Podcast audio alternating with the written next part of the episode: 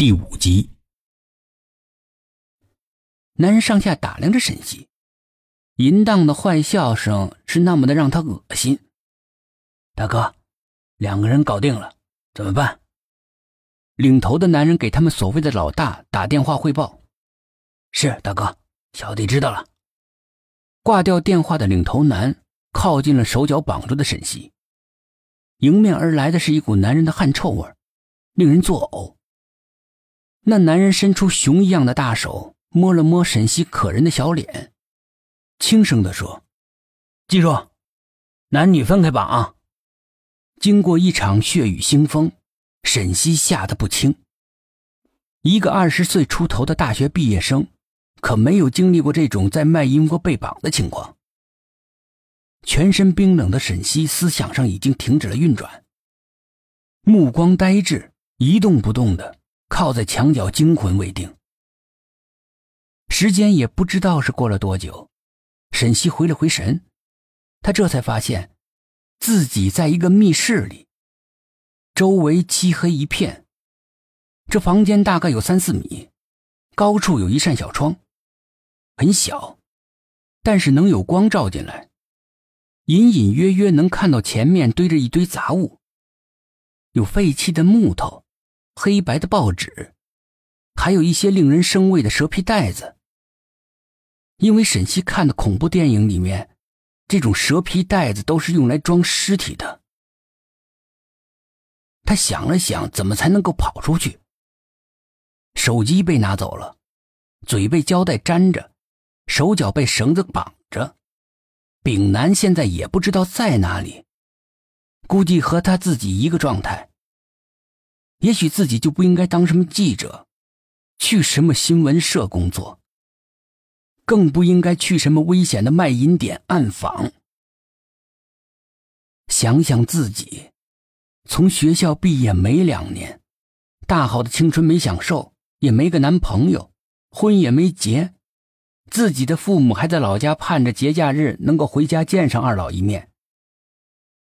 想到这儿，沈西鼻子一酸。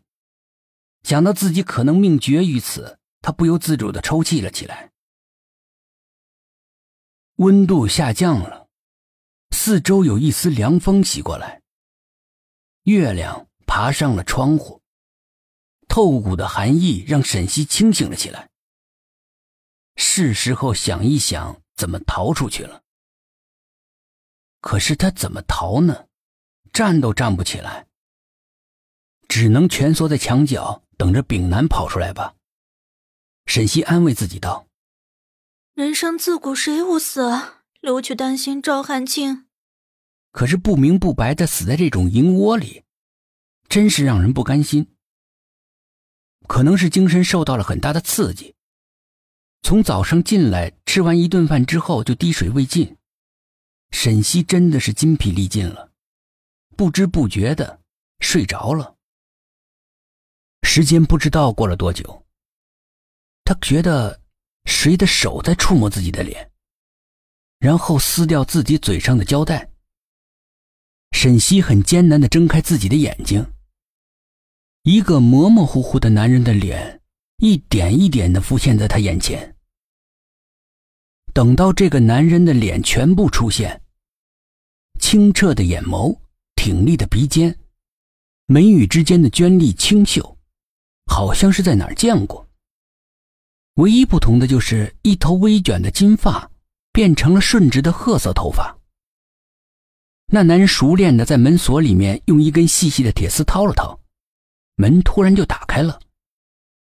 男人抱起了沈西，为了避开大厦里面的监控设备，走大厦的安全通道楼梯。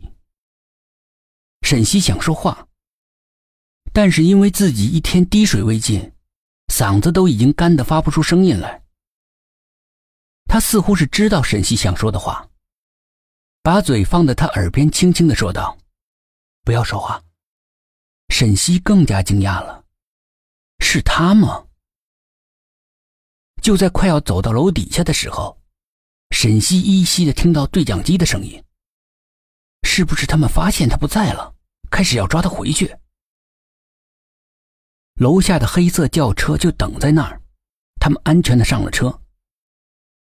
沈西又饿又困，身体实在是透支严重，睡了过去。